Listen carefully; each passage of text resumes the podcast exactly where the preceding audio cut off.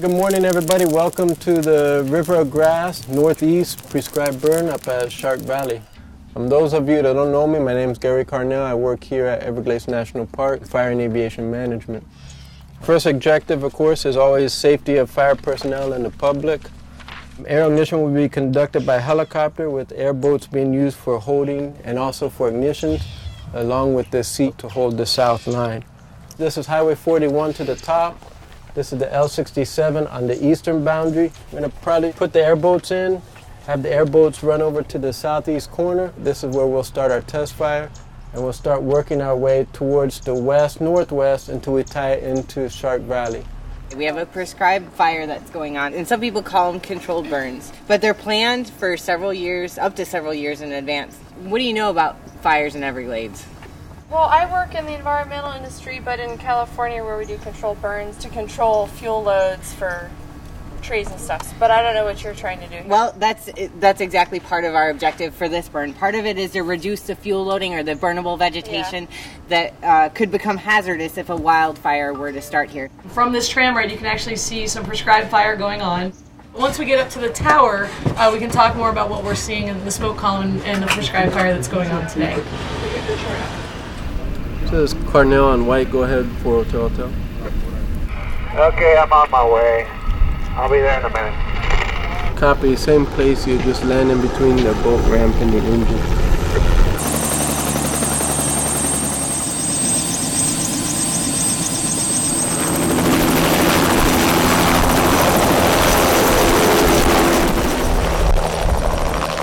So a lot of people want to know how we ignite fires out in the Everglades. And it's a little bit different. A lot of places they'll have a device called a drip torch that just drops a mixture of diesel and gasoline out on the ground and you ignite it as you go. Here we use helicopters a lot to ignite the fires. And what that helicopter does is it drops a little ping pong ball full of a chemical called potassium permanganate. Just before it's dropped out of the bottom of the helicopter, it's injected with glycol, common antifreeze and about 30 seconds later you get a chemical reaction.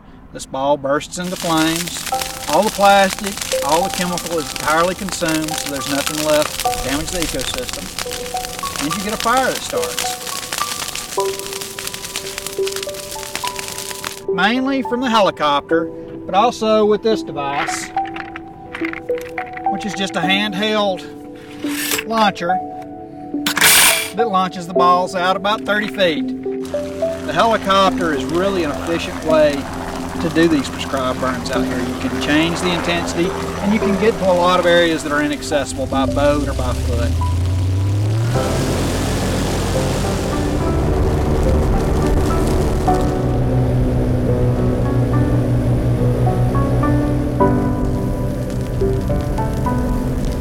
Once you ignite it, then the airboat just goes back and forth patrolling and making sure everything stays inside the lines. Helicopter can patrol the lines to make sure everything looks good. Using these, we can really minimize the impact out here. We don't have to put people out on the ground where it's not safe for them to walk and where they'll be leaving footprints and boat trails that can be seen for a long time.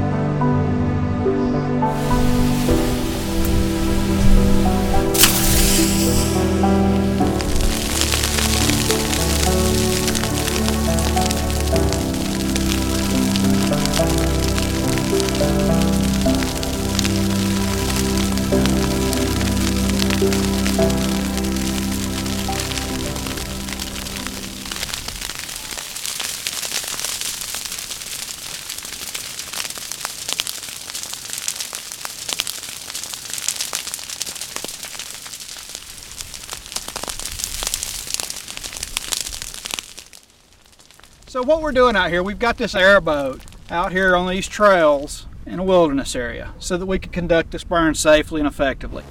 We want to contain this fire inside of these barriers.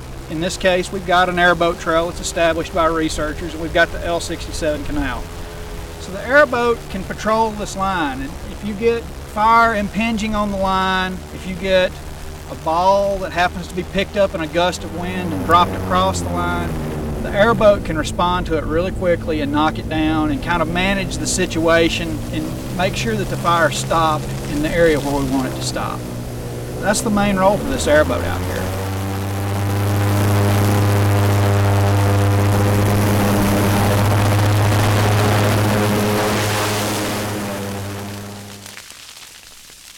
This is the River of Grass burn. It's a 31,000 acre burn roughly. And the purpose was hazardous fuel reduction and to work with the exotic species. There was a lot of melaleuca out here that had been treated with herbicide.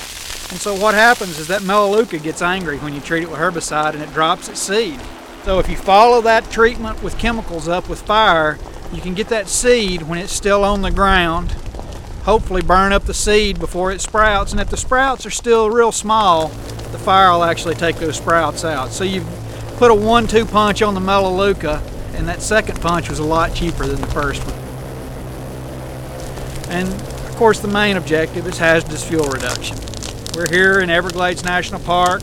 We've got urban areas just to the east of us, and we're trying to remove these heavy fuel concentrations.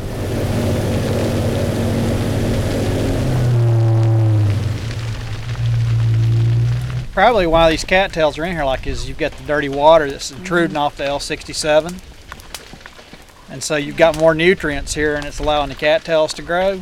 So what happens is when you burn you burn off these cattails and they suck up phosphorus to regrow. And every time you burn you'll see the cattails get knocked back a little bit further.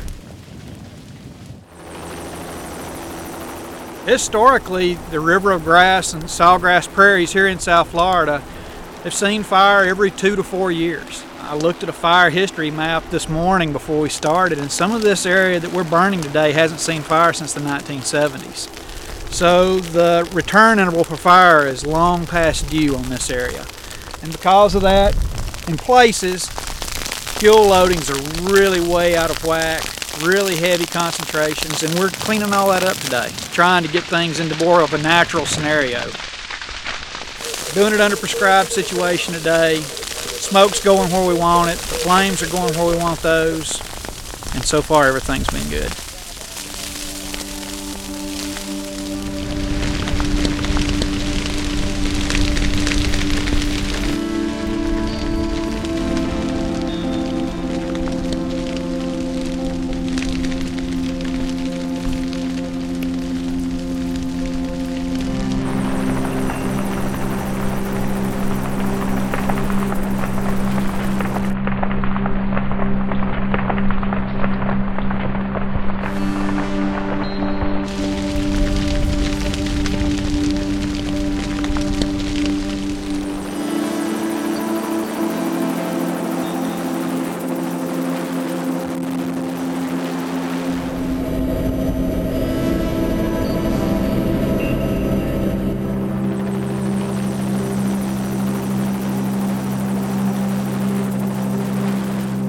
Right now we've got a uh, single engine air tanker that's circling around at the uh, head of the fire. And what he's doing is just checking the lines and making sure everything's still inside. And if he does happen to find something outside of the lines, what he'll do is go ahead and put a drop of water on it and knock it out until we can get over there in the boat to check it out and to make sure everything at that point is still inside the lines and the fire's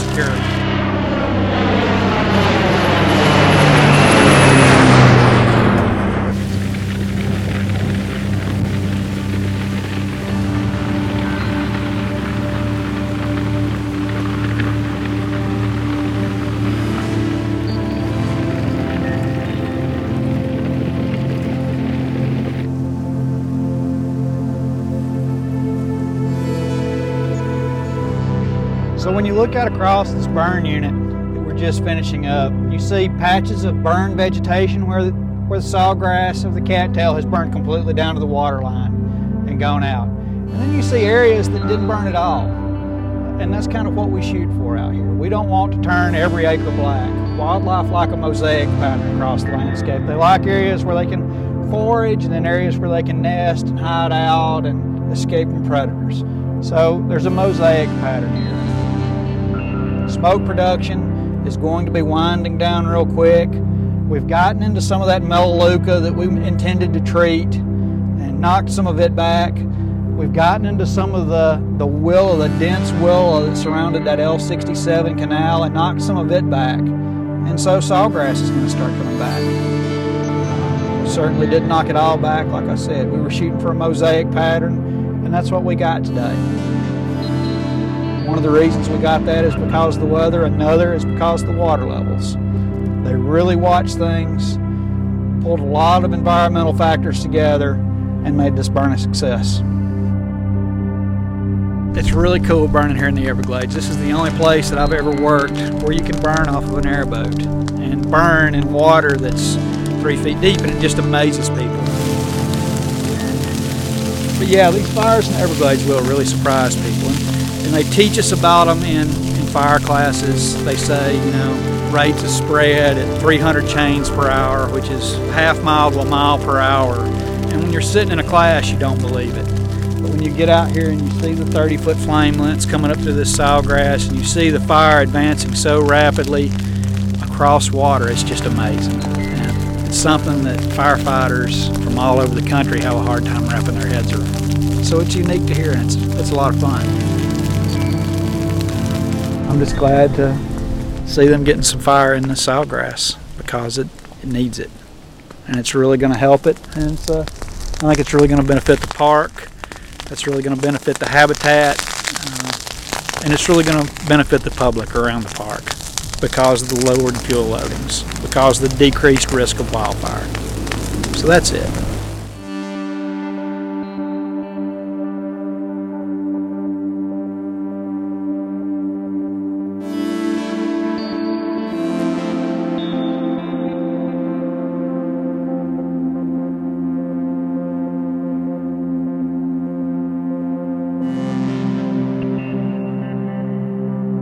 Anybody got any safety issues, problems, or something we can do better next time? Feel free to speak up.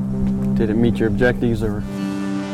We met our objectives fairly well. Um, the reduction of the fuel loading in the sawgrass, definitely, um, especially down in the southeast corner along the L67 canal. The fuel loading was tremendous down there. Um, we've had one spot that went over, um, but also the fire was bumping the L67 canal pretty heavy. Other than that, the rest of the burn unit looks great. We'll continue to work on it the next couple months, probably as the water level starts to go down. We already have our black line in, so we can go out and pick up the heavier areas that we need to.